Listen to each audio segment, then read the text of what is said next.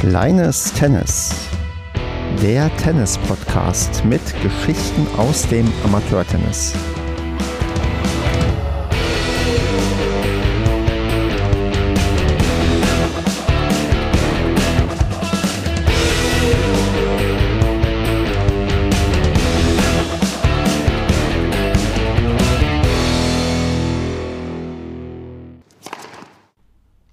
Kleines Tennis. Wir nehmen auf am 1. Februar 2023. Mein Name ist Stefan. Das ist Ausgabe 14 der dritten Staffel für jemanden, der irgendwie in dieser Staffellogik noch mitzählt. Und ich freue mich heute sehr, dass ich den Christian dabei habe, den ich ganz herzlich begrüße.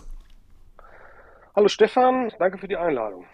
Ja, wunderbar, dass du da bist, bevor sich die Leute wundern, Mensch, die Stimme kennt man doch irgendwoher. Der Christian ist auch unter dem Namen Schwelli bekannt und wer dann immer noch nicht weiß, wer es ist, der wird das dann im Verlauf der Sendung herausfinden. Und damit wir da so einen kleinen Anfang haben, würde ich sagen, spielen wir uns mal ganz entspannt ein und ich werfe dir ein paar Bälle an und du spielst sie ganz locker zurück. Und da wäre die erste Aufgabe, mir zu sagen, bei welchem Verein du denn aktuell spielst.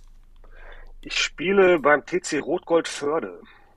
Und in welcher Altersklasse bist du da unterwegs? Beziehungsweise kannst du natürlich auch gerne dein Alter verraten, wenn du damit kein Problem hast. Ich spiele da Herren 40. Äh, tatsächlich ist es aber so, also ich bin 49 Jahre alt. Ich könnte und werde in diesem Jahr noch, noch 50. Also ich könnte theoretisch auch schon Herren 50 äh, spielen. Und mit welcher LK bist du unterwegs? Boah, da äh, findest du mich jetzt auf dem falschen Fuß. Äh, es wird irgendwas mit 15 sein, glaube ich. Ich war irgendwann mal letztes Jahr eine 14. Ich spiele aber schon seit längerer Zeit, also seit einigen Jahren, keine LK-Turniere mehr und spiele auch nur im Sommer die Medenspiele, keine Winterhallenrunde. Also geht die so kontinuierlich nach unten. Also 15, irgendwas nehme ich an. Das ist richtig. Es ist eine 15,7 zum Zeitpunkt der Aufnahme. Ja, wow. Also das ist dann wahrscheinlich eine der schlechtesten LKs, die ich über meine große Anführungszeichen Karriere hinweg äh, hatte. Und wie würdest du deinen eigenen Spielstil beschreiben? Uh, also ich komme sehr darüber, dass ich den Ball äh, einmal mehr als der Gegner ins, äh, ins Feld spiele. Äh, über, über meine Laufstärke, äh, darüber, den Gegner in unangenehme Situationen zu bringen und eher wenig darüber, dass ich jetzt härter schlagen kann als der, der da auf der anderen Seite steht. Und was ist dann dein Lieblingsschlag? Hast du einen? Ich würde sagen, der Rückhandslice. Ich glaube, es ist ein gern genommener bei Leuten, die eher defensiv spielen. Bei mir fällt so, wo du das so erzählst, auch auf, ja, Rückhandslice ist eine Sache, da fühlt man sich als defensiver Spieler oft sehr sicher mit. Ja, allerdings, ähm, also gerade mit äh, fortschreitendem Alter, wo man ja auch ein bisschen aufpassen muss, dass man sich nicht selber konditionell aus den Schuhen spielt, äh, benutze ich diesen Rückhand-Slice auch ganz gerne, um damit anzugreifen und ans Netz zu gehen und da den äh, Punkt zu beenden. Das ist sowieso etwas, was sich jetzt vielleicht in meiner äh, Spielweise über die ja, Jahrzehnte hinweg eher geändert hat. Also ich war eher so einer, äh, der nur zum Händeschütteln ans Netz gekommen ist oder aber äh, einmal nach vorne gekommen ist, den Volley verschlagen hat und dann den Rest des Spiels nur noch hinten geblieben ist. Äh, das hat sich auf jeden Fall in den, in den letzten Jahren ja, oder über die Jahre hinweg verändert bei mir. Und spielst du, wenn du die Rückhand äh, durchziehst, die einhändig oder beidhändig? Nein, ich spiele sie äh, beidhändig, äh, wenn ich wenn ich wenn ich sie Topspin oder oder oder äh, als Drive spiele. Ähm, und ich glaube, das ist vor allen Dingen für meine Gegner auch noch äh, wichtig und entscheidend. Äh, Habe ich noch nicht gesagt, ich bin Linkshänder. Okay, ja, das ist natürlich sehr, sehr wichtig zu wissen. Ja, also äh, ne, selbst fällt einem das ja dann eher nicht so auf, äh, beziehungsweise äh, das wird nur relevant, wenn man dann mal alle Jubeljahre gegen einen anderen Linkshänder spielt, weil das ist dann ganz seltsam für beide meistens. Äh, aber äh, ja, das ist ja überhaupt keine Frage, dass die meisten Rechtshänder äh, doch immer etwas gucken und öfter auch mal Schwierigkeiten haben, wenn sie gegen Linkshänder spielen. Das stimmt auf jeden Fall. Und bevor wir jetzt weiter auf das Linkshänder-Thema eingehen, was immer ein furchtbares Thema für uns Rechtshänder ist, würde ich sagen, reden wir doch mal über den TC Rot-Gold-Förde. Und da fange ich mit der wirklich ganz offenen Anfangsfrage mal an. Was zeichnet denn euren Verein oder dein Verein aus? Das ist der Verein mit der schönsten Platzanlage hier in Förde. Wir haben ähm, hier insgesamt vier Vereine. Also äh, Förde ist so eine Flächengemeinde mit verschiedenen Ortsteilen und da hat im Prinzip jeder Ortsteil oder fast jeder Ortsteil einen eigenen Tennisverein. Äh, wir liegen äh, relativ zentral, haben eine sehr, sehr schöne Anlage mit, äh, mit einem großen Clubhaus, mit neun Außenplätzen und einem Hallenplatz mit so einem Terraforce-Belag, also auch sandähnlich. Also so kann man äh, dort das ganze Jahr auf so einer Art Sandbelag spielen oder auf ähnlichen Verhältnissen. Und äh, ich würde jetzt erstmal sagen, vor allen Dingen die netten Leute, die da spielen, äh, die Mitglieder, die zeichnen den Verein aus. Hast du denn vor Augen, wie viele Mitglieder ihr ungefähr seid? Ich habe tatsächlich im Vorfeld äh, dieser Aufnahme extra nochmal nachgeguckt und war positiv überrascht, denn äh, Stand 2022 äh, haben wir fast 350 Mitglieder gehabt. Und das ist äh, für einen Verein, der Konkurrenz hat, eben, ich habe ja gerade gesagt, es gibt noch drei andere Tennisvereine äh, hier alleine in, äh, in Förde. Ähm, und die Stadt ist nicht so, äh, so groß, also irgendwie so 35.000 Einwohner, äh, glaube ich, ähm, finde ich das gar nicht schlecht. Und vor allen Dingen sind die Mitgliederzahlen in letzter Zeit auch wieder gestiegen. Und wir haben 70 Jugendliche, was ja nicht ganz unwichtig ist. Denn äh, so reine Zahlen, was Mitglieder angeht, die äh, bilden ja die Wirklichkeit oft nicht so ganz ab. Man muss auch immer so äh, ein bisschen darauf achten, wie da die Alterspyramide im Verein so aufgestellt ist.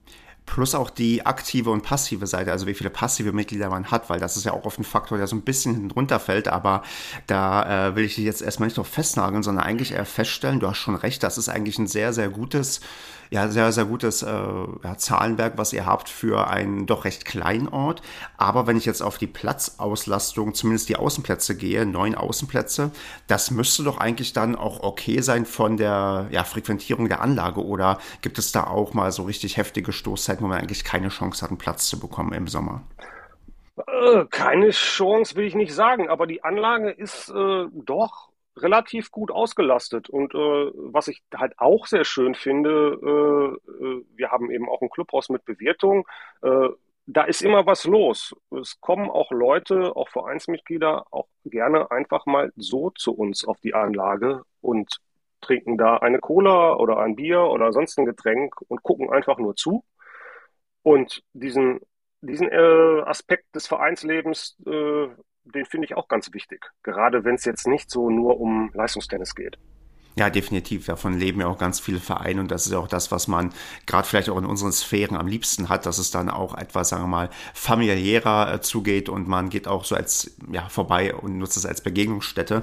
Aber wenn du schon sagst, dass man bei neuen Außenplätzen eigentlich ganz gut ausgelastet ist, muss ich erst mal fragen, wie ist es denn, wenn man nur einen Hallenplatz hat? Weil da muss doch dann das Hauen und Stechen losgehen darum, wer wann welche Abos bekommt und wie man dann irgendwie in die Halle spielen kann. Oder bist du jemand, der dann bei euch direkt in der Halle gar nicht spielen kann, weil er gar keinen Platz mehr bekommt.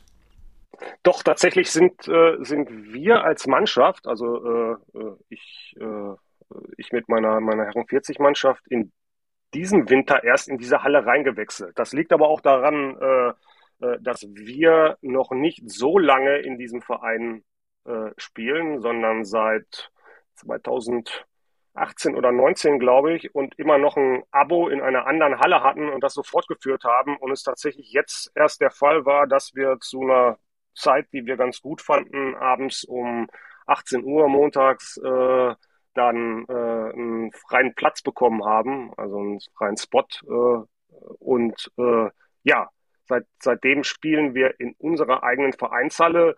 Man muss aber auch sagen, ähm, hier haben auch noch andere Vereine in der Nähe Hallen. Also man hat ja auch ganz gut Ausweichmöglichkeiten, äh, falls man da nicht unterkommt. Und wie ist dann die, gibt es eine Priorisierung bei euch in der Halle, dass jetzt sagen wir mal ein Mannschaftstraining äh, als erstes da ran darf? Oder gibt es da auch so Leute, die schon seit äh, 20 Jahren ihr Abo am Donnerstag um 18 Uhr haben und da auch dieses Abo für immer behalten? Ich glaube, ich weiß es, äh, will mich da nicht festnageln lassen. Ganz genau weiß ich das gar nicht, ob es da Regelungen gibt. Und sicherlich äh, wird es bestimmte Zeiten geben, die einfach fürs, zum Beispiel fürs Jugendtraining äh, da geblockt sind. Da gehe ich ganz schwer von aus, äh, zumindest. Aber es gibt mit Sicherheit auch Leute und Mannschaften, die über Jahre bis Jahrzehnte hinweg da dieselben Zeiten haben und da, da immer wieder äh, spielen. tatsächlich äh, war das jetzt so ein Punkt, als wir gewechselt haben. Ähm, wir sind äh, zwei Stunden in der Zeit nach vorne gerückt, weil wir früher erst immer um 20 Uhr angefangen haben mit, unser, äh, mit unserem Winterabo. Und äh, da muss man sich erstmal dran gewöhnen, wenn man sehr, sehr viele Jahre lang äh, zwei Stunden später auf den Platz gegangen ist. Also ich habe da teilweise immer noch Schwierigkeiten, dass ich denke, ich habe noch ganz viel Zeit und dann plötzlich merke, oh, ist gleich schon sechs, du musst zum Tennis. Gibt es denn da vielleicht die Idee oder überhaupt die Möglichkeit, mal einen zweiten Hallenplatz zu schaffen? Oder ist das dann aufgrund der Fläche, die vielleicht vorhanden ist, ähm, gar nicht denkbar, dass da vielleicht auch mal ein bisschen aufgebaut wird? Also an, an der Stelle, äh, wo die Halle jetzt steht, äh, ist da, glaube ich, kein Platz mehr, um das wirklich zu erweitern. Man müsste dann einen der Außenplätze dafür opfern. Ich muss aber sagen, ich glaube im Moment, also klar, man, man, wir haben das Problem, wenn du nur einen Platz hast, äh, kannst du keine Winterhallenrunde in deiner eigenen Halle spielen. Äh, das ist natürlich eine, ein großer Nachteil, aber da bräuchtest du ja dann direkt ein, eine große Lösung mit drei Plätzen, um das, äh, um das machen zu, zu können, oder zumindest mit zwei. Ich weiß gar nicht, wie die, wie die Regelung da äh, äh genau ist. Ich denke aber nicht, dass sowas wirklich in der Planung ist bei uns. Da sprichst du aber schon mal ein Thema an, was ich jetzt auch noch dann aufgeworfen hätte. Soweit ich weiß, braucht man für die Maidenspiele mindestens zwei Plätze, um halt, ja, was stattfinden lassen zu können im Winter. Mm, ja, zwei, ne? Genau. Ja. Und äh, entsprechend, aber ihr habt anscheinend auch Mannschaften, die im Winter gemeldet sind. Ich habe es ja auch bei dir auf deinem Profil gesehen, dass du auch im Winter gemeldet bist. Dann weicht ihr quasi in der äh, Gegend aus und sucht euch da Hallen und bucht dort euch entsprechend ein. Genau, da müssen die Mannschaften dann individuell auf die Suche gehen und sich in verschiedenen äh, Hallen einbuchen. Es ist dann tatsächlich so, wie gesagt, ich spiele keine Winterhallenrunde, obwohl ich da gemeldet bin.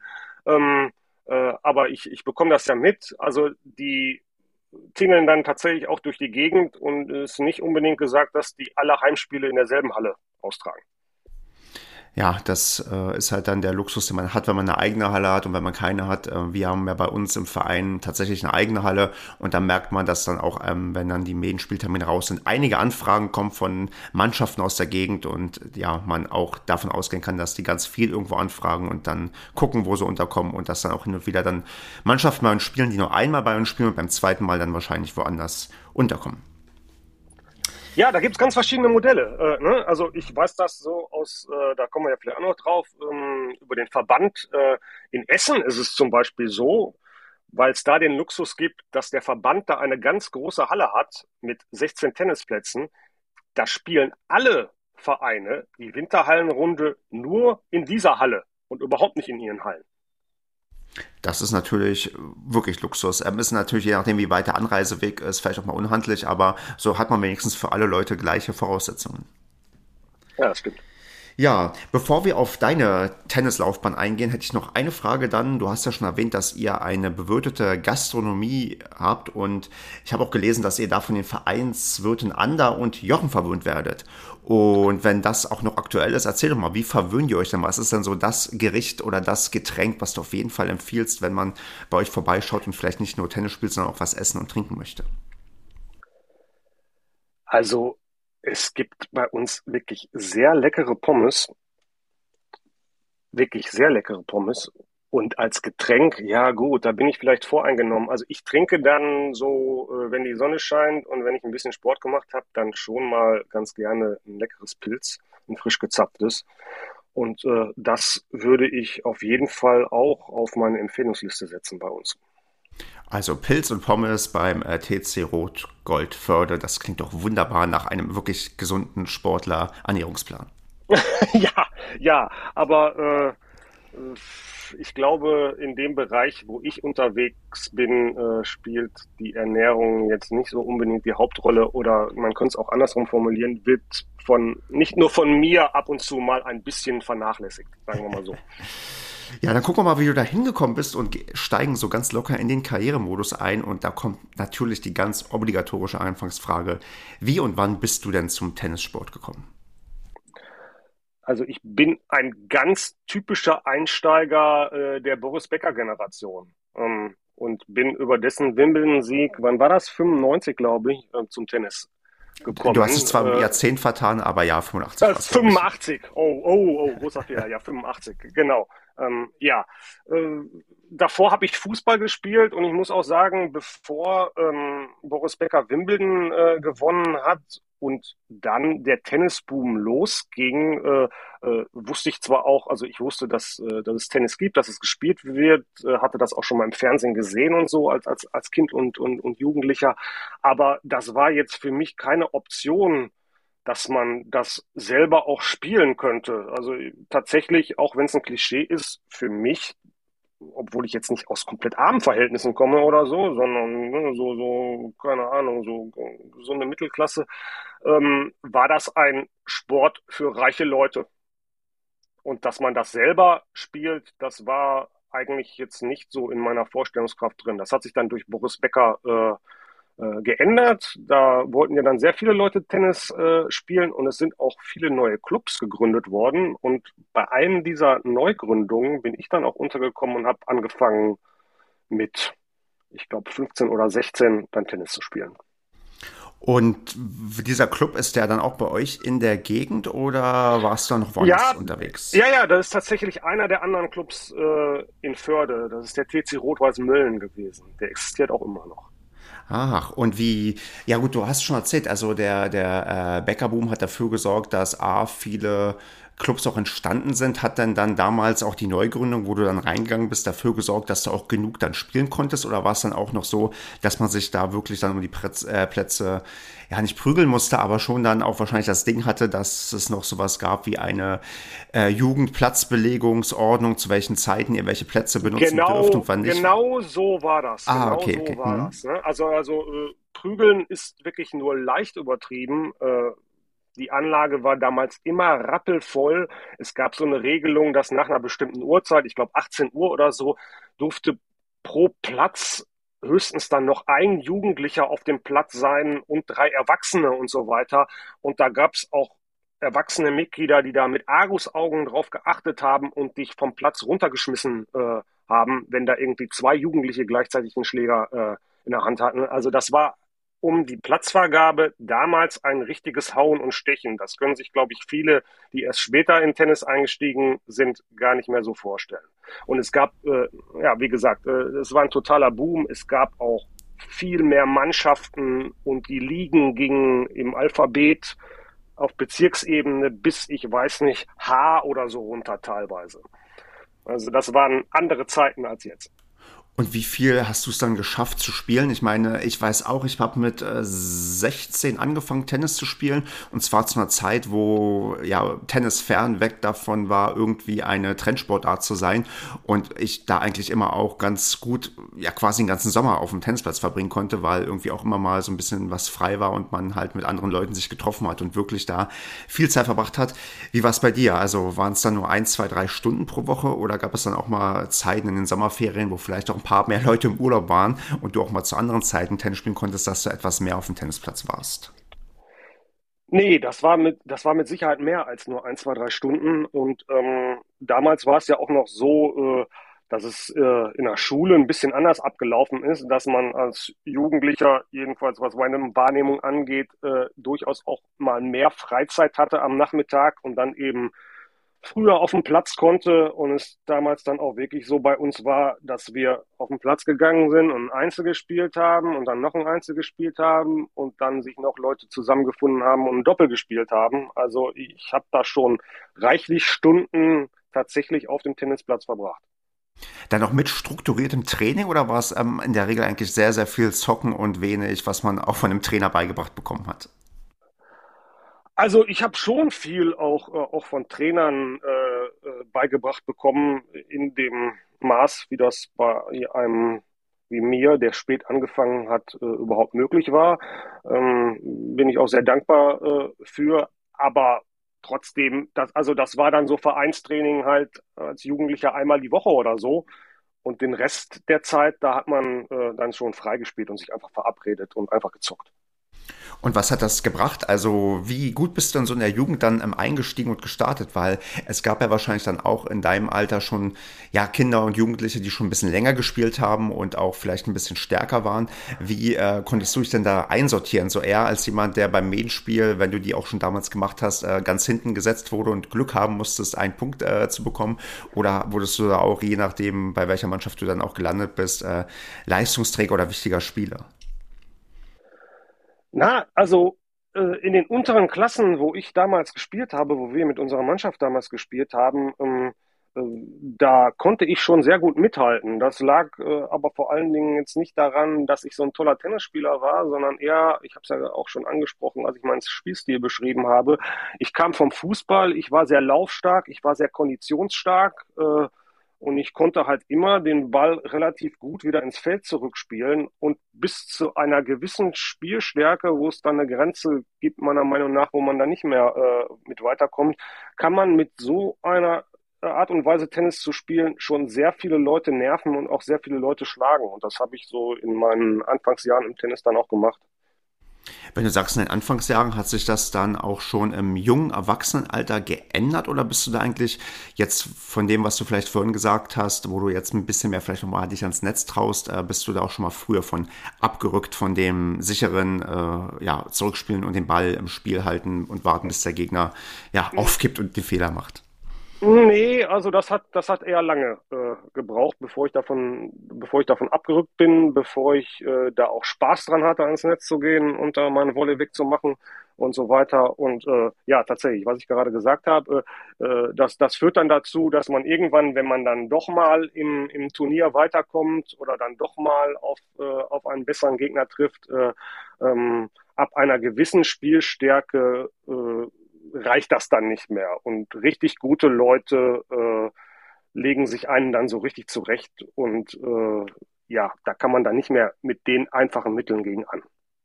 Ja, aber wenn du jetzt die Turnierlandschaft eben auch angesprochen hast, wie war das denn damals? Weil als du äh, oder als wir noch jung waren, gab es ja noch gar kein LK-System. Äh, da wusste man ja auch ähm, Turnierformate ganz anders aufziehen. Was war denn damals so, was es an Angeboten gab und wie bist du da reingegangen und was hast du da auch dann äh, ja mitnehmen können oder an Erfolge feiern können oder auch äh, lernen können, wie Turniere dann äh, ja funktioniert haben damals in ja in den so ja 80er 90ern? Ja, tatsächlich, äh, also du hast genau recht. Ne? Durch, das, äh, die, durch die Einführung des LK-Systems hat sich da ganz äh, viel verändert, weil es damals für Leute in meiner Spielstärke, also so jetzt auch nicht so super schlecht, aber weit entfernt davon, irgendwie auf irgendwelchen Ranglisten zu erscheinen, gar nicht so viele Turniere gab.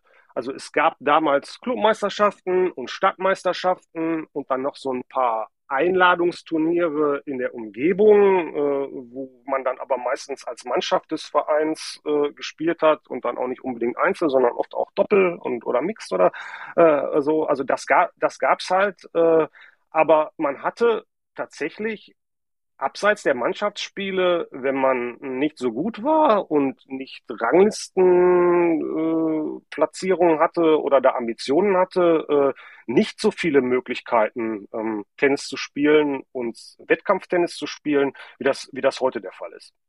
Vor allem, weil ja dann wahrscheinlich auch mal die Gefahr bestand, wenn du an Turnieren teilnimmst, dass du in der ersten Runde auf jemanden triffst, der halt ähm, gesetzt ist, der richtig gut ist und dich eben mal äh, weghaut und du dann ja abreisen kannst und sagen kannst, okay, so richtig gelohnt hat sich das nicht. Ja, ich muss jetzt auch ganz ehrlich sagen, äh, das war ja auch noch äh, äh, vor, vor dem Internet. Also das hört sich jetzt echt so ein bisschen so an wie Opa redet vom Krieg, ne? was ich hier gerade mache. Ne? Also man hatte auch nicht die Möglichkeit, äh, irgendwie einfach ins Internet zu gehen und sich irgendwo für ein Turnier anzumelden und so weiter. Und äh, ich muss sagen, es war für mich auch gar keine Option. Da habe ich gar nicht dran gedacht, jetzt irgendwelche Ranglistenturniere überhaupt zu melden. Äh, damals, als ich noch offene Klasse äh, gespielt habe. Äh, vollkommen unabhängig davon, dass ich da dann wahrscheinlich auch in der ersten Runde direkt rausge geflogen wäre. Äh, das, das war eigentlich so ein bisschen eine andere Welt, äh, die, die von dieser kleinen Tenniswelt, ne, da ist ja, passt ja zum Podcast, äh, so, so ein bisschen abgetrennt war. Und äh, mit der man so, wenn man immer nur, ne, ich habe auch immer nur auf Bezirksebene in, in Mannschaften gespielt, nie auf Verbandsebene, äh, von der man so ein bisschen abgetrennt war. Ja, spannend, das so nochmal sich auch ähm, in Erinnerung zu rufen, weil gerade auch durch das LK-System, so schlecht es vielleicht an manchen Punkten sein mag, da ein Angebot geschaffen wurde, was vorher gar nicht vorhanden war. Wobei, da kannst du jetzt auch sagen, wie geht's dir damit? Fehlt dir vielleicht auch manchmal so ein bisschen das ähm, Angebot von K.O.-Turnieren, denn so ein LK-Turnier ist ja schon recht ja, sagen wir mal, vorhersehbar. Du hast einen stärker eingestuften, einen schwächer eingestuften und du kannst vorher auch gucken, ob die wirklich so stark und so schwach sind, den, den, den du ins Internet nachschaust. Und gerade durch die Nachkommastelle ist ja inzwischen sogar wirklich kaum noch auch Nervenkitzel dabei bei der Auslosung, weil eigentlich gar nicht mehr ausgelost werden kann, weil die Leute in der Regel verschiedene LKs haben wegen der Nachkommastelle. Ähm, fehlt manchmal vielleicht so ein bisschen auch heute der, naja, der Nervenkitzel eines K.O.-Turniers, würdest du dir sowas vielleicht auch ein bisschen mehr wünschen oder äh, schuldet man da so ein bisschen dann auch der ja, Realität, das, äh, das nicht zu tun, weil die Leute einfach keine Zeit haben für K.O.-Rundenturniere? Ja, das geht im Prinzip in die zwei Richtungen äh, für mich auch, die du gerade äh, skizziert hast. Also äh, einerseits, das ist jetzt aber auch nur meine persönliche Meinung, äh, für mich äh, ist der Anreiz jetzt da irgendwie, um eine bessere Nachkommastelle äh, meiner LK zu kämpfen oder gar jetzt da eine Klasse hoch oder runter zu springen, äh, ist nicht so groß. Äh, ich habe es durchaus irgendwie als, als befriedigender empfunden, äh, wenn man tatsächlich äh, mehrere Runden in einem Turnier gewinnt oder gar am Ende äh, eine Urkunde überreicht bekommt oder einen kleinen Pokal oder, oder irgendwie äh, sowas. Das, äh, das fand ich dann irgendwo schon spannender und, äh, und schöner. Ähm, du hast es aber selbst angesprochen. Ähm, es ist natürlich viel einfacher, sich mal für ein LK-Turnier äh, einen Tag am Wochenende freizunehmen, als für ein äh, Turnier, was normal mit Turnierbaum und K.O.-Runde ist, was über eine ganze Woche geht, wo man überhaupt gucken muss, wie man das beruflich äh, hinbekommt, dass man an Wochentagen irgendwo hinfährt und dann noch Tennis spielen kann und so weiter. Also das hat sicherlich beides seine Vor- und Nachteile. Grundsätzlich äh, finde ich es aber ganz ganz gut bei allen Schwächen des LK-Systems, also des eigentlichen Systems und der, der Rechnung, die dahinter steckt, äh, dass es jetzt für Tennisspieler jeder Leistungsstärke die Möglichkeit gibt, praktisch so viel Wettkampftennis zu spielen, wie sie mögen. Das würde ich auch so unterschreiben, dass das erstmal eine, ein guter und sinnvoller Ansatz ist. Bevor wir uns aber weiter in den Tiefen des LK-Systems verlieren, möchte ich noch mal, sagen einen kleinen Sprung zurück machen. Und zwar, wir haben ja schon so angefangen, darüber zu reden, wie das bei dir zum Tennis kam. Und ähm, die eine kritische Phase haben wir bisher, also für viele kritische Phase haben wir erstmal ausgelassen. Und zwar der Übergang in den Erwachsenenbereich. Denn da ist ja ganz oft das Phänomen, bei mir habe ich das ja selbst erlebt, dass man, wenn man dann die Volljährigkeit erreicht hat, dann vielleicht dann die Schule fertig gemacht hat und zum Studium dann hinübergeht, dass man dann plötzlich aufhört, Tennis zu spielen. Ich unterstelle mal, bei dir ist das nicht passiert. Du hast mehr oder weniger weitergemacht. Ähm, bestand dann irgendwann mal die Gefahr, dass du aufhörst oder war das dann auch ein recht ähm, guter Übergang in den Erwachsenenbereich und du hast dich dann gefreut, dass du endlich auch die Jugendlichen vom äh, Platz verscheuchen konntest und ganz normal äh, ja dann Tennis spielen konntest mit deinen Leuten oder wie ist da so der Übergang bei dir gelungen und äh, von, ja, von, vonstatten gegangen? Also so ein großer Übergang war das jetzt in meinem Fall gar nicht, äh, weil ich auch von Anfang an äh, auch schon Medienspiele im Erwachsenenbereich gemacht habe. Wie gesagt, als ich dann im Verein war, war ich ja dann schon so 15 oder 16. Ich glaube, mit 16 habe ich zum ersten Mal dann, dann auch äh, für eine Erwachsenenmannschaft gespielt. Die bestand teilweise auch aus denselben Leuten, mit denen ich da auch noch in der Jugend gespielt habe. Also das war dann auch eine, eine relativ junge Mannschaft. Und so war da jetzt nicht so der harte Cut und der Übergang und so weiter. Äh, und äh, ja, sicherlich habe ich dann später, als ich im Studium war und dann auch nicht, äh, nicht mehr hier am Niederrhein äh, meinen Hauptwohnsitz hatte, weniger gespielt und die Interessen haben sich dann auch äh, eine Zeit lang so ein bisschen verschoben. Aber tatsächlich, dass ich irgendwie den Gedanken hatte, mit Tennis komplett aufzuhören, den hatte ich nie. Also äh, das kann ich mir eigentlich auch gar nicht vorstellen, äh, dass das je bei mir passieren wird, außer aus gesundheitlichen Gründen, wenn ich es halt aus irgendeinem Grund gar nicht mehr könnte. Aber ansonsten mag ich Tennis tatsächlich zu sehr, um da den Spaß komplett zu verlieren. Das ist doch schon mal das Plädoyer, was ich immer gerne höre in diesem äh, Podcast. Und ja, wie war es denn dann? Also du hast dann ja dann in dieser Zeit dann auch so ein Stück weit dann auch miterlebt, wie die Anlagen auch wieder, sagen wir mal, leerer wurden und ähm, sich da auch so ja die grundlegenden Parameter beim Tennis ähm, geändert haben. Wie ist denn da so, ja, so, so, dein Blick drauf auf dieses dann vielleicht auch Jahrzehnt, so bis du dann auch im 30er-Bereich ähm, angekommen bist, äh, wie da dein Tennisleben und auch vielleicht Tennis in Deutschland so verlaufen ist? Hast also ist jetzt natürlich schwierig, mal eben so zehn Jahre zusammenzufassen, aber wie war es denn dann ähm, so für dich und auch mit Blick auf ähm, Gesamttennis in Deutschland? Also tatsächlich, ja, natürlich habe ich das mitbekommen, dass der, dass der Tennisboom äh, abgeflacht ist, dass Tennis nicht mehr so übertragen wurde äh, im Fernsehen und so weiter, ähm, äh, dass, dass auch im, im Profibereich ja dann nicht mehr die Erfolge für deutsche Spieler jedenfalls äh, und Spielerinnen so da waren, wie sie, äh, wie sie vorher mit Boris und Steffi und, äh, Michael Stich und so weiter da waren. Wobei man muss auch sagen, das war damals Jammern auf, auf, auf hohem Niveau. Wir hatten da auch äh, mit Haas und Kiefer und so weiter echt gute Spieler. Äh, die würden wir uns heute manchmal wünschen, äh, ne, ne, so mehrere in, in der absoluten Weltspitze. Ähm, äh, aber äh, für mich äh, war eben immer auch in dieser Zeit äh, dieses Mannschaftserlebnis, was ich hatte. Ich habe da die ganze Zeit immer in einem Verein gespielt, in derselben Mannschaft über ja, Jahrzehnte hinweg, auch mit denselben Leuten in einer Mannschaft oder im Kern zumindest mit denselben Leuten. Und, äh, und das war mir auch zu der Zeit immer wichtig und hat mir immer so großen Spaß gemacht, dass dieses äh, globale oder dieses übergeordnete, was du angesprochen hast, also dass der Tennisboom äh, runtergeht und äh, dass die Anlagen leerer werden, das war für mich persönlich gar nicht so das Thema.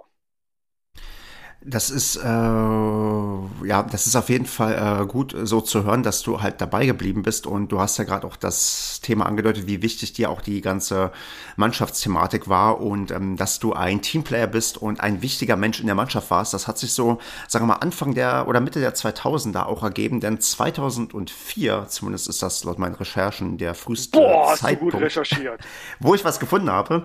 Äh, ja, gab es dann plötzlich, also das Internet gab es ja schon ein bisschen länger länger, aber dann irgendwie auch mal so richtig und zwar auch tennismäßig. Was war dann vielleicht in dem Jahr für eine ja, Zäsur auch in deinem Verhältnis zwischen ja, Tennis und dem Internet? Ja, 2004 sind wir als Mannschaft, also ich glaube jedenfalls, dass das so, so war, ähm, erstmals im Herren 30-Bereich ähm, angetreten in der Saison. Und ähm, im Jahr davor, das war tatsächlich dann auf einem Clubturnier, wo wir danach noch äh, zusammensaßen und glaube ich auch das ein oder andere Kaltgetränk äh, zu uns genommen haben, kam bei uns die Idee auf, dass wir unbedingt für unsere Mannschaft eine Website brauchen. Und da ich derjenige in der Mannschaft war, der auch beruflich so ein bisschen mit dem Bereich zu tun hatte und in der Lage war, eine Domain zu registrieren und, und solche Sachen zu machen, bin ich dann damit beauftragt worden und äh, äh, hatte dann den Geistesblitz nicht äh, unsere äh, Website irgendwie die ersten Herren unterstrich tralala hast du nicht gesehen oder die ersten Herren 30 des TC Rot-Weiß Mölln zu nennen, sondern ich bin auf den Namen Sandplatzgötter gekommen und habe dann innerhalb von ein, zwei Wochen da äh, eine Website aus dem Boden gestampft, wo wir uns damals selber vorgestellt haben und so ein bisschen über uns erzählt haben und berichtet haben. Und äh, ja, das war äh, letztendlich der Anfang von Sandplatzgötter. Ja, ich würde mir mal erlauben zu zitieren aus dem Jahr 2004 von der Website. Willkommen in der wunderbaren Welt der Sandplatzgötter. Auf den nächsten Seiten erwarten dich intime Einblicke in das sportliche und private Leben der Sandplatzgötter, Möglichkeiten mit den Göttern in Kontakt zu treten und zu diskutieren, spannende Spielberichte, jede Menge Fotos deiner Helden, Möglichkeiten, die Heimat der Götter näher kennenzulernen, Gewinnspiele mit Preisen jenseits deiner Vorstellungskraft und das Schöne ist, ähm, hier wird noch ein bisschen weiter was geschrieben. Am Ende wird gefragt, ob du schon 30 Jahre alt bist, damit man da Zutritt erhält. Und das kannst du damit Ja oder Nein bestätigen. So sah es 2004 beim, äh, ja, bei der Startseite der Sandplatzgötter aus. Ja, äh, ich, ich hoffe, diejenigen, die das jetzt hören, denen, denen wird klar, dass mir auch damals schon das äh, Stilmittel der Ironie nicht komplett fremd äh, war. Ähm, ja, ich, äh, mir, mir war von Anfang an klar, dass sich eigentlich äh, jetzt niemand wirklich für unser sportliches Schaffen äh, äh, interessiert, beziehungsweise dass wir nicht in Sphären spielen, ähm, wo das das ist, was an uns interessant ist. Und ich habe mich immer bemüht, das so ein bisschen mit, mit Humor zu präsentieren. Und äh, letztendlich war diese Seite ja so ein bisschen eine Persiflage auf, äh, auf andere Sportseiten, äh, auf, auf Seiten von äh, Leuten, die wirklich Tennis spielen können und auch auf das, was da gerade so im, im Internet ablief, mit Altersabfragen und hast du nicht gesehen und, und Gewinnspielen äh, und all solchen Dingen. Und äh, ich habe da im Prinzip alles reingebaut, was und Kontaktmöglichkeiten hast du ja auch erwähnt und so weiter. Äh, äh, also wir haben da im Prinzip äh, oder ich habe da alles reingebaut, was in der zu dem Zeitpunkt so im Internet en vogue war und wo alle meinten, dass das unbedingt auf einer Webseite drauf sein muss. Ja, es gab sogar ein Gästebuch, es gab ein Forum, also wirklich genau ja, ja. das, also unvorstellbar ja, heute, dass es noch so was wie ein Gästebuch gibt auf einer, auf einer, auf einer Website. Ja, ja, klar. Ne? Also das war alles ganz, ganz, ganz wichtig. Wir hatten sogar einen Shop und äh, all solche, all solche Sachen. Ähm, äh, ja, äh, eigentlich ist, äh, könnte man sich die Seite immer noch ansehen und dann weiß man so ungefähr, was so Anfang der 2000er im, im Internet en vogue war wie, wie eine Webseite da aussehen sollte. Guck mal, und da ihr nächstes Jahr 20-jähriges Jubiläum habt, ähm, ich bin ja fast dafür, ich habe auch das, sagen wir mal, erste Sandplatzgötter-Logo gesehen, dass ihr da nochmal retromäßig was auflegen könnt. So 20 Jahre Sandplatzgötter und dann nochmal schön das alte Logo damals in Rot-Weiß, wobei ich weiß nicht, ob dann äh, vielleicht man das auch in Rot-Gold einfärben sollte, dass man das nochmal wieder auflegt, denn da hat sich ja auch einiges getan in den letzten, ja, dann inzwischen schon Jahrzehnten. Ja, klar. Ne? Das hat sich, äh, hat sich entwickelt, hat sich verlagert. Äh, ja, ist, äh, aus, aus einer, ja, es war keine Schnapsidee, aber es war, war, war eine Bieridee, ist dann, äh, ist dann über die Jahre bis Jahrzehnte ziemlich viel entstanden. Ähm, Genau, erzähl doch vielleicht mal, was entstanden ist. Ich meine, wir haben jetzt äh, mit den dunklen Anfängen uns beschäftigt, so 2004, aber die Sandplatzgötter stehen ja inzwischen für mehr als ironische Spielberichte der Herren 30 ähm, aus äh, Förde. Was hat sich denn da auch dann äh, Schritt für Schritt auch weiterentwickelt? Ähm, da kannst du ja vielleicht mal für die Leute, die die Sandplatzgötter nicht kennen, einen kleinen Überblick äh, bringen und auch sagen, wann das vielleicht auch aufgehört hat, wenn du es noch weißt, dass ähm, die Herren 30 im Fokus standen, sondern dann auch man vielleicht eher auf das große Tennis geschaut hat? Äh, das äh, hängt auf jeden Fall mit dem Umzug auf Facebook zusammen, den äh, wir irgendwann gemacht haben. Also tatsächlich war es ja so, äh, ja, diese Seite war dann da und äh, da kamen dann auch Spielberichte drauf, aber wie das so ist, ne, jeden, jedes Jahr fünf, sechs Medenspiele, also das hatte alles wenig Nachhaltigkeit. Da sind Menschen mal draufgegangen und haben dann auch ins Gästebuch geschrieben, wie lustig das alles ist und haha und so weiter, aber die sind ja dann auch nicht wiedergekommen. Also das waren relativ, das war noch äh, relativ unter Ausschluss der Öffentlichkeit damals. Ähm, dann war es so, äh, dass ich äh, auch beruflich so ein, was mit, mit Webseiten und deren Erstellung zu tun hatte und ich tatsächlich beruflich immer öfter angesprochen worden bin darauf, dass Firmen gerne auch eine Präsenz auf Facebook haben wollen. Und äh, eigentlich, um das auszuprobieren, weil ich selbst nicht so, ich hatte zwar einen privaten Account auf Facebook, aber habe mich da nicht so viel mit beschäftigt, um das auszuprobieren und zu wissen, ja, was kann man da überhaupt machen und ähm, wie sieht so eine Seite aus und wie administriere ich die, habe ich dann für die Sandplatzgötter da eine Seite erstellt auf Facebook. Und die lief in den Anfangszeiten auch eigentlich genauso inhaltlich ab, dass da etwas über uns erzählt wurde und unsere Medenspiele und so weiter. Äh, aber wieder selbes Problem. Ähm, ne? Das sind halt fünf, sechs äh, Medenspiele im Jahr und dann lag das sehr brach. Und irgendwann habe ich dann einfach mal damit angefangen, auch so kleine Kommentare zum großen Tennis, also Profitennis, da zu schreiben. Und äh, das oh. würdest, genau, und das ist doch das, was es inzwischen jetzt ist, oder wie würdest du auch dann die, ja, die Funktion der Sandplatzgötter ähm, beschreiben? Ist es das ironisch, witzige Kommentieren zu aktuellen großsportlichen Tennisereignissen oder findet sich manchmal doch noch so eine kleine Erinnerung an den äh, Amateursport, wo dann auch mal wieder ein Medenspiel ähm, ja, charakterisiert wird? Nee, tatsächlich immer mache ich auch noch äh, regelmäßig äh, Berichte über unsere Medenspiele ähm, und, äh, und, und schreibt da was zu. Also es gibt da auch immer noch Spielberichte über uns oder was vom Training und Bilder von uns und so weiter. Also das äh, möchte ich auch immer, äh, immer beibehalten. Ähm, äh, sicherlich hat sich das ein bisschen verändert. Äh, einfach dadurch, dass die Seite auch größer äh, geworden ist, muss man auch ein bisschen mehr darauf achten, was man so da schreibt und ist ja ganz klar, ich will da sicherlich auch äh, niemanden bloßstellen und muss mir auch überlegen, was ich da schreibe, was ich auch über die gegnerischen Mannschaften schreibe und so weiter.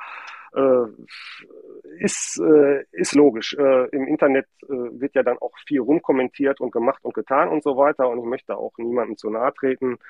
Ähm, ja, äh, aber natürlich hat sich das mehr Richtung Profitennis verlagert, vor allen Dingen Richtung Grand Slams ja, auf eine lustige, ironische Art und Weise, wobei es da auch eine gewisse Mischung gibt. Das verwirrt ja auch manche Leute, aber da sind auch durchaus ab und zu äh, ernstere Beiträge dazwischen und Sachen, die ernst gemeint sind und nicht ironisch gemeint sind. Ja, ich, ihr habt ja inzwischen auch, oder ich muss, muss fragen, also wenn ich jetzt ihr sage, äh, bis sind die Sandplatzgötter sind ja offensichtlich äh, deine Mannschaft, aber du bist der Einzige, der das betreibt oder stecken noch andere Götter neben dir dahinter und ähm, gestalten die, äh, die, ja, den, den Auftritt der Sandplatzgötter? Nein, den, äh, die, ich sage mal, die, die digitale, virtuelle Seite der Sandplatzgötter, äh, die verantworte ich.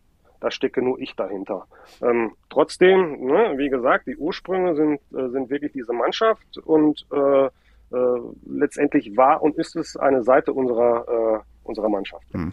Aber damit hast du ja das, was du gerade angedeutet hast, hast eine gewisse auch Reichweite aufgebaut, also zum also auch eine gigantische Reichweite, so in meinen Augen, was auch dann vielleicht das, äh, das, äh, die Vergleichswerte im Tennis irgendwie in Deutschland angehen, was Social Media angeht. Ihr oder ihr, du, ihr seid ja auf Facebook, Instagram, Twitter vertreten. Hm, und äh, da ist schon so mal eine Frage jetzt, wie, äh, wie ist das denn, wenn man so viel Reichweite hat? Weil du hast schon gesagt, die Leute können nicht unbedingt immer mit Ironie umgehen. Ironie ist immer auch was ganz, ganz ganz Schwieriges im Internet. Das weiß jeder, der es mal versucht hat und dann irgendwie damit äh, daneben gelegen hat. Wie äh, anstrengend äh, sind denn die Kommentare oder wie anstrengend ist denn da das Internet auch für dich geworden, wenn du sagst, du hast da ja auch recht früh mit angefangen. Ich glaube, die Facebook-Seite so richtig groß geworden ist, die auch vor zehn Jahren, also 2013, da hat sich ja auch, man merkt es ja selbst, sehr, sehr viel getan. Wie ist denn heute wie ist es denn heute, sich da zu bewegen? Hat man da inzwischen ein sehr, sehr dickes Fell, was auch die Kommentare von den Leuten angeht? Oder äh, ist man immer noch irgendwie erstaunt, wie komisch sich das Internet vielleicht auch in den letzten Jahren entwickelt hat? Beides. Also ich bin erstaunt, wie sich das entwickelt hat, äh, beziehungsweise sehe da viele Entwicklungen äh, eher kritisch. Äh, und ich habe mir ein dickes Fell äh, wachsen lassen, weil anders hält man das gar nicht durch. Ne? Es gibt ja auch andere, die das auch äh, versucht haben, ähnliche Sachen aufzuziehen und die haben es dann meistens nicht so lange äh, durchgehalten und man darf da wirklich äh, einige Sachen nicht so ernst nehmen und muss das dann auch immer in Kontext setzen. Äh, ja, tatsächlich hat sich viel verändert äh, äh, in, in, den letzten paar Jahren, wie die Leute drauf sind, wie rigoros die da ihre Meinungen vertreten und äh, wie, äh, wie die bereit sind, äh, ja, Leute teilweise nicht nur mich, sondern auch andere User, die da mit äh, äh kommentieren, ja, teilweise richtig zu beleidigen und so weiter und auch wie, wie die Leute da auch uneinsichtig sind und so ein bisschen ja, ihre Kinderstube oder ihr gutes Benehmen vergessen. Mm, das ist natürlich ärgerlich und auch ähm, ja dann wahrscheinlich genauso wie du sagst, man muss sich da ein dickes Feld zulegen und ähm, damit ja dann irgendwie klarkommen, das ignorieren oder die Leute äh, wegblocken und dann. Ja, also das ist das ist der Punkt. Ne? Also ähm, mein Vorteil dabei ist, dass äh, Sandplatzgötter äh, mindestens mal die Facebook-Seite so direkt äh, das, äh, das hat mir auch, hat mich auch beruflich weitergebracht und äh, indirekt ist es auch beruflich für mich, aber direkt ist es eigentlich auch immer noch ein Hobby und äh, mir ist es auch mittlerweile vollkommen egal, ob ich da jetzt 30.000 Follower habe oder 28.000 oder, oder noch weniger oder so. Und ähm, ich nehme da auch wenig Rücksicht. Wenn sich Leute nicht benehmen können, dann blocke ich die tatsächlich.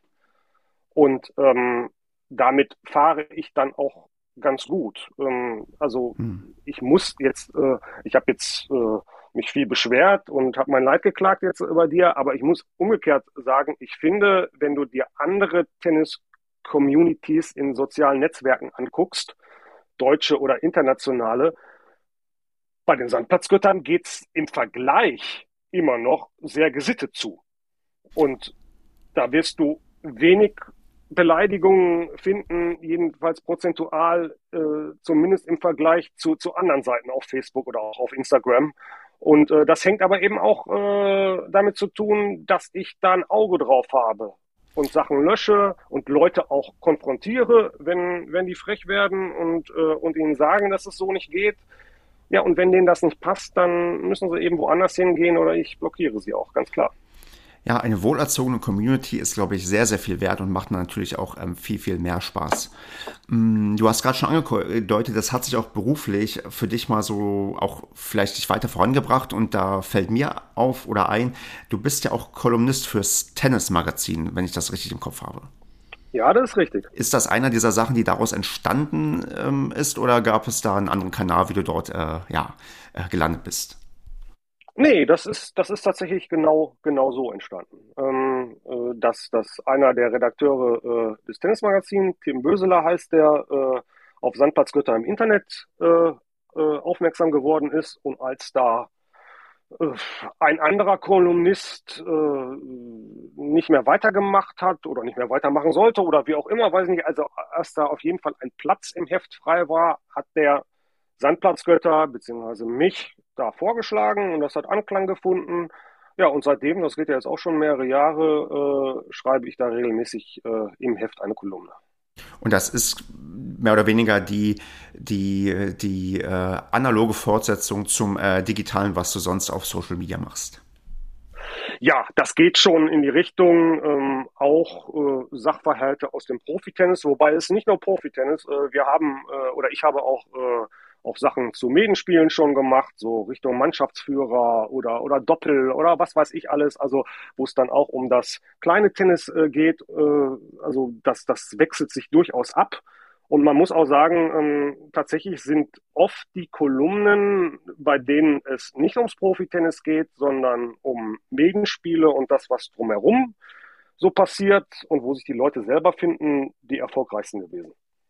Das ist schon zu hören, aber das ist ja auch gut erklärbar, weil eben die Leute ja da die stärkere Identifikation mit den alltäglichen Problemen haben, die man halt auf dem Tennisplatz so erlebt. Hm, ich muss noch eine Sache zu den Sandplatzgöttern stellen, bevor wir noch mal ein bisschen mehr auf dich als ähm, Spieler und äh, vielleicht auch funktionär eingehen, wenn man es so äh, bezeichnen möchte.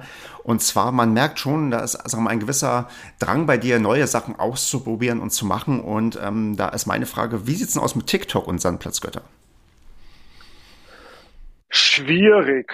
Also ich muss sagen, äh, TikTok ist die erste Plattform, also die, das erste soziale Netzwerk, für das ich mich so ein bisschen zu alt fühle, äh, wo ich äh, nicht mehr so ganz mitkomme, wo ich verstehe, äh, was da gemacht wird, äh, warum das so gemacht wird, aber wo ich mich irgendwo nicht mehr als Zielgruppe sehe und wo ich auch die Leute, die ich bespiele, nicht mehr so, äh, die meine Zielgruppe bei den Sandplatzgötter sind, äh, äh, wo ich denke, dass die nicht unbedingt da sind. Äh, man muss ja jetzt auch ganz ehrlich sagen, ich, ich mache Sandplatzgötter im digitalen Bereich alleine. Ich bin jetzt ein Typ, der bald 50 wird. Es wäre jetzt auch sehr seltsam, äh, wenn ich versuchen würde, vor allen Dingen Content für äh, 12, 14 und 16-Jährige zu machen. Selbst wenn ich das versuchen würde, würde es wahrscheinlich komplett schief gehen. Ne? Und würde, äh, wie sagen die dann, würde cringe sein. Ja? so, ne? so, ne? so, und, äh, Und von daher äh, habe ich mich zumindest, ich glaube, ich habe sogar, es gibt einen Sandplatzgötter-Account auf, auf TikTok, den ich mir einfach mal gesichert habe, damit unter dem Namen niemand anderes etwas machen kann. Also den Weitblick habe ich dann schon gemacht. Ähm, so richtig äh, habe ich aber noch nie etwas damit gemacht und ich muss sagen, ist tatsächlich die erste Plattform, mit der ich so ein wenig fremdel. Weil ich aber auch glaube, dass ich da einfach nicht die Zielgruppe bin. Du beschreibst ziemlich genau mein Verhältnis zu dieser Plattform. Auch mir geht's so, ich verstehe, warum man da ist. Ich verstehe auch die Faszination wahrscheinlich, aber auch da fühle ich mich aktuell noch zu alt. Ich meine, es ist oft so, dass auch bei anderen sozialen Netzwerken so, dass die Leute immer das, äh, die dann vielleicht ein Stückchen noch nicht die Zielgruppe sind, nachziehen. Also, dass das vielleicht doch noch irgendwann kommt. Aber aktuell beschreibst du sehr, sehr gut, glaube ich, wie es vielen auch geht, die, sagen wir mal, jenseits der 30 sind.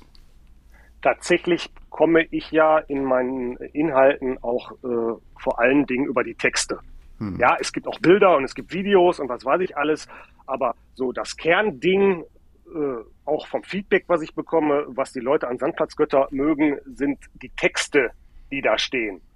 Und da muss man sagen, äh, äh je weiter sich die sozialen Medien fortentwickeln oder äh, je äh, äh, bei den neueren Netzwerken sind die Texte ja rücken immer mehr in den Hintergrund eigentlich. Das ist schon bei Instagram so, dass da das Bild vom Algorithmus wichtiger ist, aber auch für die Leute oft wichtiger ist und ich schon so ein bisschen Gehirnschmalz äh, aufwenden muss, äh, wie bringe ich meine Sachen da überhaupt unter. Und bei TikTok wird es dann erst recht schwierig. Definitiv. Einen großen Punkt habe ich noch bei deiner Tenniskarriere hier auf dem Zettel und zwar, wir haben es auch schon, glaube ich, so raushören können. Du hast zwar beim äh, bei Rot-Weiß Mölln angefangen, bist aber inzwischen bei TC Rot-Gold Förde und äh, da muss ich fragen, darf ich fragen, warum? Also wie kam es dazu, dass du gewechselt bist und bei einem anderen Verein seit, ich glaube, 2019 spielst, wenn ich das richtig recherchiert habe? Ja, siehst du, das weißt du dann besser als ich. Ich wusste jetzt nicht mehr genau 2018 oder 2019. Durch Corona äh, habe ich da manchmal auch so ein bisschen den Überblick verloren, so was so Zeitschiene angeht der letzten Jahre. Ähm, ja, äh, der Punkt war, damals gab es Bestrebungen, dass diese beiden ähm, Vereine fusionieren. Ähm, weil gerade der Müllner Verein doch ein bisschen an Mitgliedermangel gelitten hat und äh, was ich auch schon äh, heute angesprochen habe, auch äh, meiner Meinung nach überaltert war. Ich war damals da auch im, äh, im Vorstand dieses Vereins und habe diese die Idee dieser Fusion auch äh, vorangetrieben und unterstützt.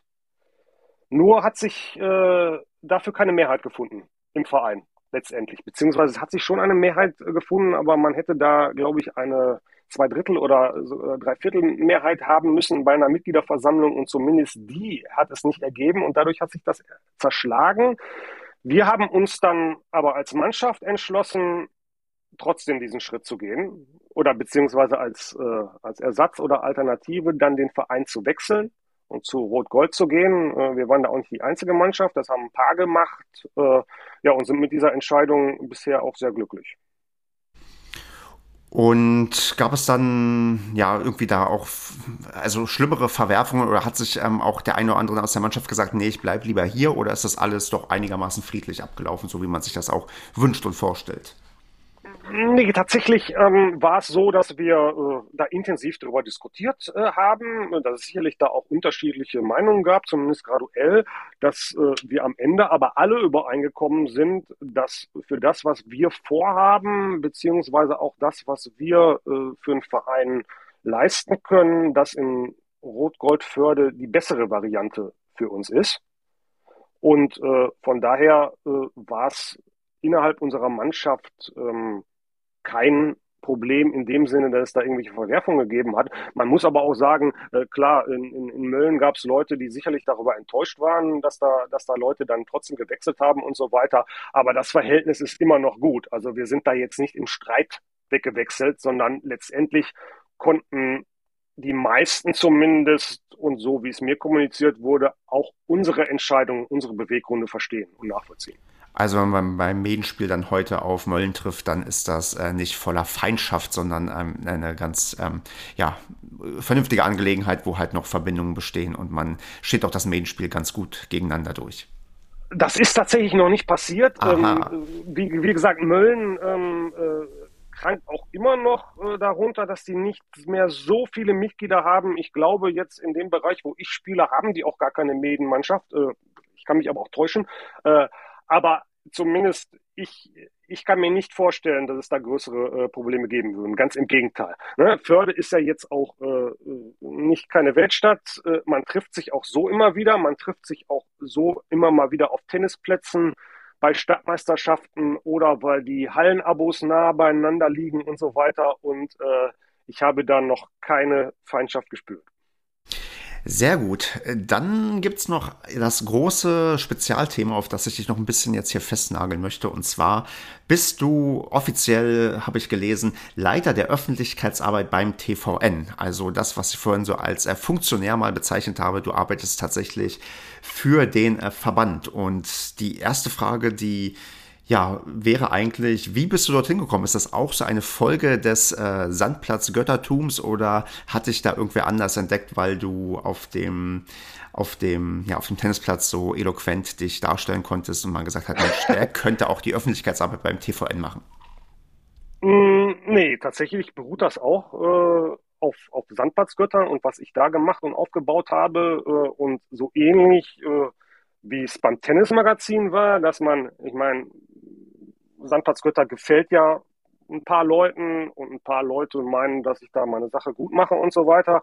Aber du brauchst dann trotzdem ja auch immer Leute, die dir Türen öffnen woanders. Beim Tennismagazin war das, war das der Tim Böseler, der mich da hingeholt hat. Und beim, äh, beim Verband ist äh, die Sabine Schmitz, die mittlerweile äh, Präsidentin des Verbands ist. Äh, damals war sie, glaube ich, äh, zumindest übergangsweise Geschäftsführerin. Ähm, äh, ist auf mich aufmerksam geworden und hat mich da angesprochen und meinte, dass ich da eine Aufgabe im Verband übernehmen kann. Und auch Dietloff von Arnim, der damals noch TVN-Präsident war, mittlerweile ist der DTB-Präsident, äh, äh, hat das ähnlich gesehen. Und die haben mir da die Türe geöffnet und äh, mir angeboten, dass ich äh, da beruflich was in der Öffentlichkeitsarbeit mache. Man muss ja sagen, ich bin, also ich weiß nicht so die Begrifflichkeit, Funktionär bin ich eigentlich gar nicht, weil ich hauptamtlicher Mitarbeiter äh, bin okay. äh, auf der Geschäftsstelle und äh, also ich mache, ich bin nicht gewählt, ich mache ich mache auch keine Sportpolitik sozusagen, sondern ich, äh, ich arbeite da und, und bekomme da Geld für und mache nichts Ehrenamtliches. Ähm, ja, äh, letztendlich gab es diese Stelle, also im hauptamtlichen Bereich äh, Öffentlichkeitsarbeit in der Form, wie ich sie jetzt äh, ausfülle, noch gar nicht. Da sieht man auch, dass im Tennis da noch viel Nachholbedarf teilweise in den Landesverbänden äh, besteht. Es gab zwar jemanden, äh, der die Website betreut hat, aber so richtig global Öffentlichkeitsarbeit und was dann noch zugehört und was über so reine Ergebnisberichterstattung von Verbandsturnieren und so angeht, äh, also da, da gab's äh, da gab's niemanden, äh, der das hauptamtlich gemacht hat, sondern eben nur ehrenamtlich, nur in Anführungszeichen, weil das ist ja eine, eine große Leistung und da wurde, äh, wurden in diesem Verband im, beim, beim TVN auch über Jahre und Jahrzehnte unheimlich viel Arbeit, ehrenamtliche Arbeit reingesteckt. So, und ich äh, versuche das jetzt in einigen Sachen noch besser zu machen und ein paar äh, andere Prioritäten zu setzen. Und das mache ich jetzt seit 2020. Ende 2020 habe ich damit angefangen. Ja, und zum Thema Prioritäten setzen, wie viel macht dann dieser Job dein äh, ja, von deinen, also nicht von deinem Einkommen aus, aber so von dem Aufwand, den du betreiben musst, um ähm, ja, zu arbeiten. Also ist das eine Sache 50% Stelle, 100% Stelle? Gibt es da irgendwie, äh, oder arbeitest du eigentlich äh, ja, Fulltime, aber wirst nur als Teilzeit gelistet? Wie wie kannst du uns denn verraten, wie viel Aufwand du da reinstecken musst, um die Öffentlichkeitsarbeit beim TVN zu leiten? Also tatsächlich seit ein, äh, seit ein paar Monaten ähm, ist das äh, eine Vollzeitstelle. Mhm. Ähm, da habe ich das äh, habe ich das aufgestockt, äh, was meiner Meinung nach oder nach Meinung von allen, die damit beteiligt waren, eben auch notwendig ist, weil es da mehr als genügend Arbeit gibt in dem Bereich äh, äh in so einem Verband. Ja, das ist das ist mein Hauptjob mittlerweile, muss man, äh, muss man sagen. Und dafür habe ich auch andere Dinge äh, etwas, äh, etwas zurückgefahren. Ich habe äh, nicht nur die Kolumne äh, äh, gemacht beim Tennismagazin, sondern mache sie noch. Ich habe auch noch für eine Tennis-App geschrieben, äh, My Tennis und, und da sehr regelmäßig auch Turnierberichterstattung und all sowas gemacht. Und das mache ich jetzt mittlerweile nur noch sehr, sehr pro, sporadisch und nebenbei. Also mein Hauptjob, mein Fokus und tatsächlich auch mein Broterwerb ist jetzt äh, die Arbeit beim Tennisverband Niederrhein. Und jetzt kommt natürlich eine wirklich, glaube ich, meist gehasste Frage, die eigentlich niemand hören möchte. Aber erzähl doch mal, wie dein typischer Arbeitstag aussieht. Und ja, ich weiß, es gibt natürlich niemals einen typischen Arbeitstag, aber sonst vielleicht so ein paar typische Aufgabenfelder, die es umfasst, weil Öffentlichkeitsarbeit, jeder kann sich wahrscheinlich so ein bisschen was vorstellen. Aber sag doch mal, so aus deiner Sicht, wenn du jemandem sagen musst, hier, manchmal, wofür braucht denn der TVN einen Öffentlichkeitsverantwortlichen? Äh, äh, ist doch völlig überflüssig. Sag doch mal, was du alles machen musst und äh, machen darfst und machen kannst? Ich beackere vor allen Dingen äh, den digitalen Bereich, ähm, habe da auch viele Seiten, äh, äh, viele, viele Sachen vorangebracht. Äh, es fällt mir tatsächlich schwer, einen typischen Arbeitstag ähm, äh, zu beschreiben, weil vieles äh, davon, was ich mache, eben auch, sagen wir mal, projektbezogen ist. Äh, äh, wir haben in unserem Vorgespräch, äh, was, wir ja kurz geführt haben, bevor wir hier angefangen aufzunehmen, darüber gesprochen, dass im Moment ein Turnier bei uns in der, in der Halle läuft, ein, ein großes Seniorenturnier, ein ITF-Turnier. Und während der Zeit ist meine äh, Arbeit zum Beispiel eine andere, als wenn da gerade kein Turnier läuft und ähm, ja irgendwas anderes vorzubereiten ist oder so. Ich befülle die die Webseite des TVN. Ich habe mich in den, äh, im letzten Jahr auch darüber rum gekümmert, dass da äh, eine neue Webseite entstanden ist, äh, habe die mit aufgebaut und, und so weiter. Und ansonsten kümmere ich mich eigentlich um den kompletten, ich würde mal sagen, kommunikativen Output dieses Verbandes äh, auf, auf allen, äh, auf, auf diversen Ebenen. Genau, also ich verstehe so, es gibt so, sagen wir mal, gewisse Regeltätigkeiten wie der Newsletter, der, glaube ich, neu erschaffen wurde, das äh, wahrscheinlich eine Sache ist, die du ins Leben dann mitgerufen hast. Es gibt die Social-Media-Kanäle, aber dann auch ganz viel projektbezogen, je nachdem, was gerade ansteht. Ähm, eine Turniersache oder genau. Äh, irgendwelche genau, ne? Tagungen, die irgendwie groß begleitet werden äh, können. Ja, also. regelmäßig äh, der Spielbetrieb, äh, die Organisation des Spielbetriebs, also das Meden, der Medenspiele ist ja eine der Kernaufgaben, die so ein Verband hat. Äh, da gibt es ja auch immer wieder Sachen zu veröffentlichen. Äh, es müssen Fristen eingehalten werden. Die Mitglieder müssen über, über bestimmte Sachen einfach informiert werden. Und all das versuche ich in äh, in eine lesbare Form zu bringen, in eine verständliche Form zu bringen. Ähm, zusätzlich ist es halt so, ähm, dass wir ganz verstärkt den Fokus darauf legen, ähm, den Leuten auch nahezubringen, was der Verband darüber äh, hinaus für sie leisten kann, was für Serviceangebote es so für Vereine gibt, ähm, die, die wir haben. Das ist wahrscheinlich sogar das, äh, was, was, was ein Hauptpunkt ist, weil viele, glaube ich, gar nicht wissen, was der Verband so alles macht was der Verband so alles anbietet, wie Spieler und Vereine von der Arbeit des Verbandes äh, profitieren können. Äh, das, das versuche ich mehr herauszustellen. Da versuchen wir insgesamt als Verband mehr zu machen und vor allen Dingen mehr zu präsentieren auch. Mm, wo, wo hast du das gelernt? Also du machst jetzt wahrscheinlich nicht den äh, fünften Tennisverband, den du auf Vordermann bringst, sondern das ist der erste Job, wo du mal für einen Verband als jemand bist, der Öffentlichkeitsarbeit äh, ja, verantwortet. Ist das so Learning by Doing? Guckt man sich ab, was die anderen äh, Verbände ja, veranstalten und machen. Wo kriegst du den Input her? Oder bist du einfach kreativ genug, um dir das alles selbst auszudenken? Oder wirfst du einfach ChatGPT an und lässt eine künstliche Intelligenz dir die Vorschläge auswerfen? Nee, äh, äh, ich, ich hoffe doch, dass ich so gut bin, dass, dass das äh, für längere Zeit noch keine Bedrohung für meinen Arbeitsplatz ist. Ähm, tatsächlich war es bei mir Learning by Doing. Also ich habe keine Ausbildung in dem Bereich. Ich habe natürlich äh, eben dadurch, dass ich Sandplatzgötter gemacht habe, äh, vor allen Dingen eine Affinität auch zu sozialen Medien. Äh, ich, ich glaube, ich kann mich ganz gut ausdrücken, ich kann ganz gut Texte schreiben. Ich habe auch in anderen Bereichen schon Texte verfasst und Content für Webseiten erstellt und, und so weiter. Also das ist schon mein Ding.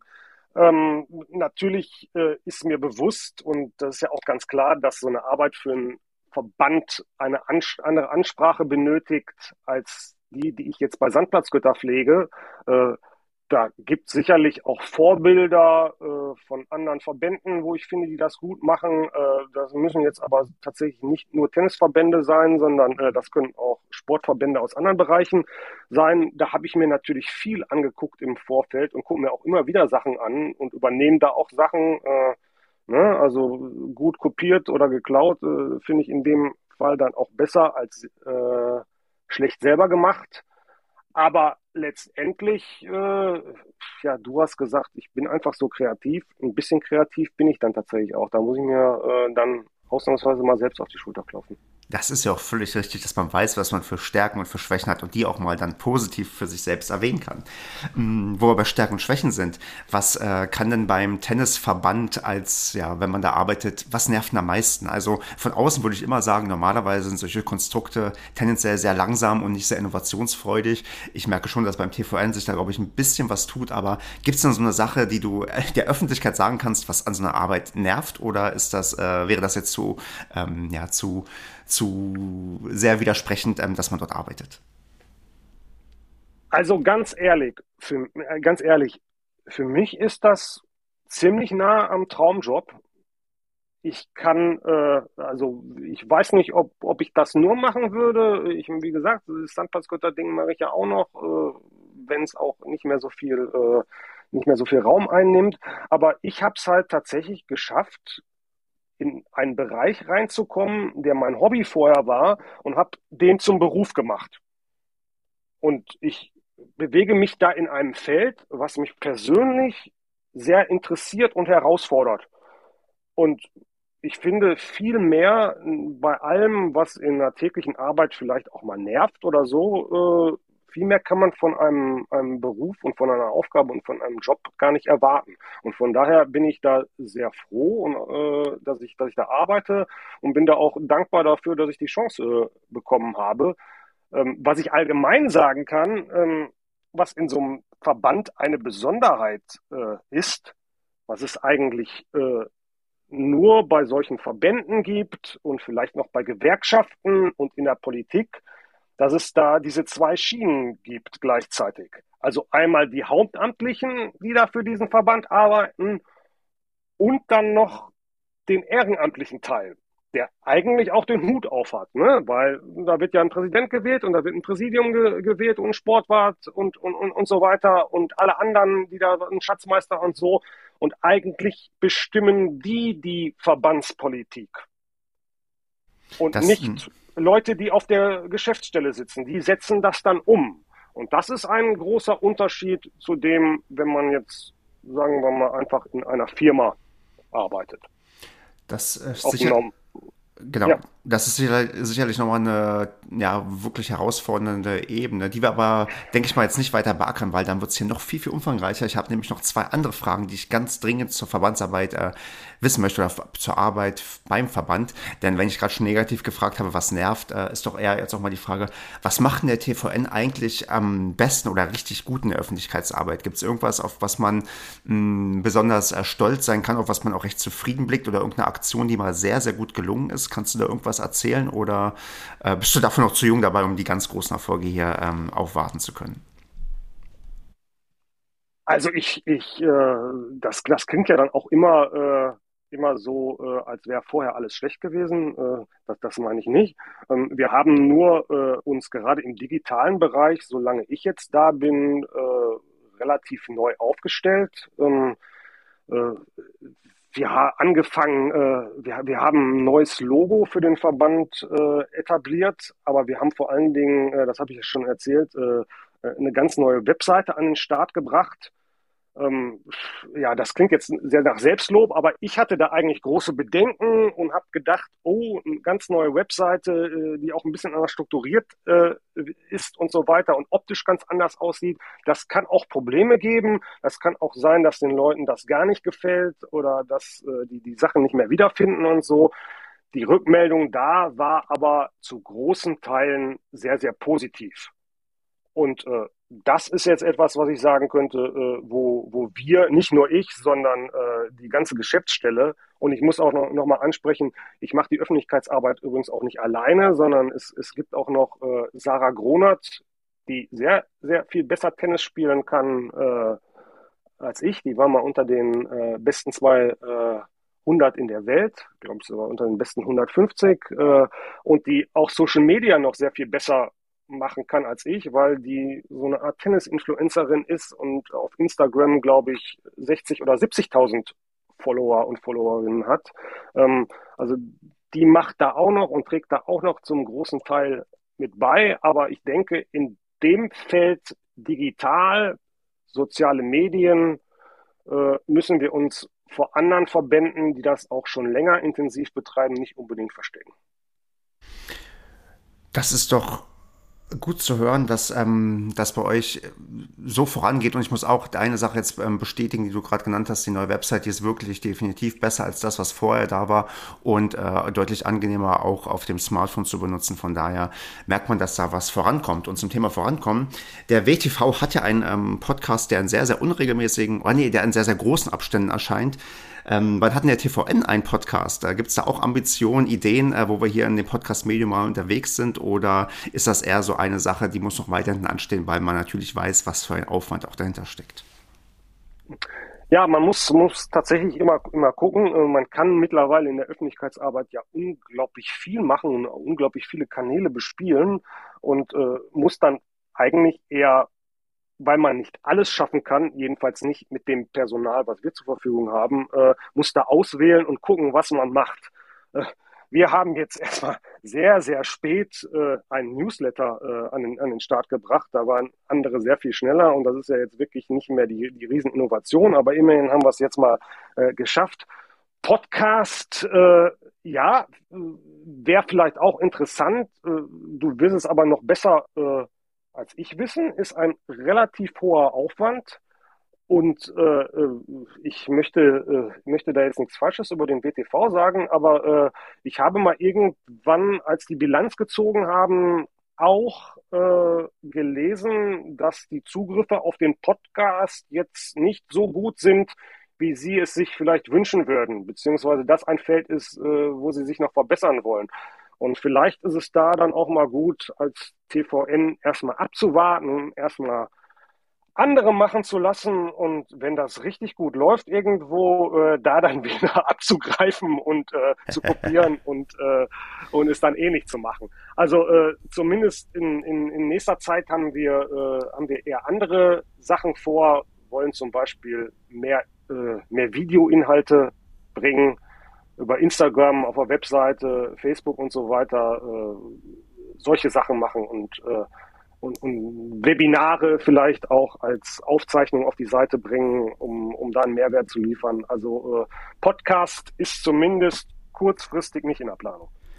Und wenn dann doch, dann wisst ihr ja, oder weißt du, du warst ja nicht nur bei mir zu Gast, auch schon bei den lieben Kollegen von den Tennisproleten und was weiß ich, wo du noch überall warst, dann kennst du ja genug Leute, die du fragen kannst, wie man da am besten herangeht.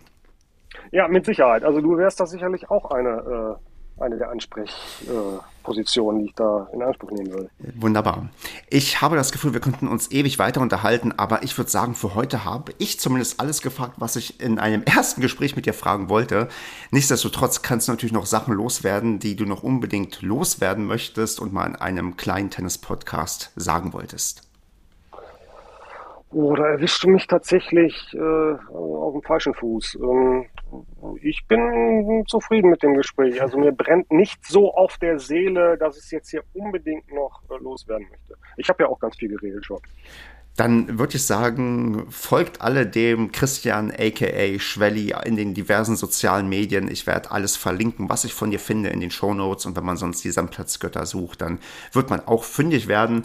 Und ja, ich würde sagen, vielen, vielen Dank für die Zeit, die du dir genommen hast. Da wir ja beide im selben Verband spielen, hoffe ich, dass wir irgendwie in irgendeiner Form mal aufeinandertreffen können, sei es als, äh, sei es bei irgendwelchen Medenspielen, wo wir beide mal in der ähnlichen Altersklasse spielen oder wir uns einfach so mal treffen können. Und bis dahin wünsche ich dir eine ganz tolle Zeit. Äh, viel Erfolg weiterhin, den TVN auf Vordermann zu bringen, was die Öffentlichkeitsarbeit angeht und das stetig weiterzuentwickeln.